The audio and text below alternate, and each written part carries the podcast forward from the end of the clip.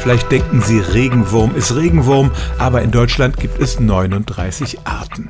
Der gemeine Regenwurm, der kann schon bis zu 30 Zentimeter lang werden, aber im Schwarzwald und nur dort gibt es tatsächlich eine Art, die 60 Zentimeter lang wird.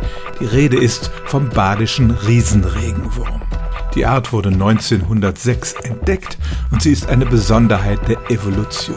Dieser Riesenregenwurm hat sich nämlich von seiner kleineren Schwesterart erst vor weniger als 10.000 Jahren getrennt, also nur ein Wimpernschlag auf der Zeitskala der Evolution. Und warum er dann so groß geworden ist, das können Wissenschaftler nicht wirklich sagen. Der Wurm wird bis zu 20 Jahre alt, verkriecht sich in zweieinhalb Meter Tiefe und kann dort auch den Frost überleben. Und so stimmt es tatsächlich, in einem kleinen Gebiet im Schwarzwald gibt es einen Regenwurm, der stattliche 60 Zentimeter lang wird. Stellen auch Sie Ihre alltäglichste Frage unter stimmtz.radio1.de.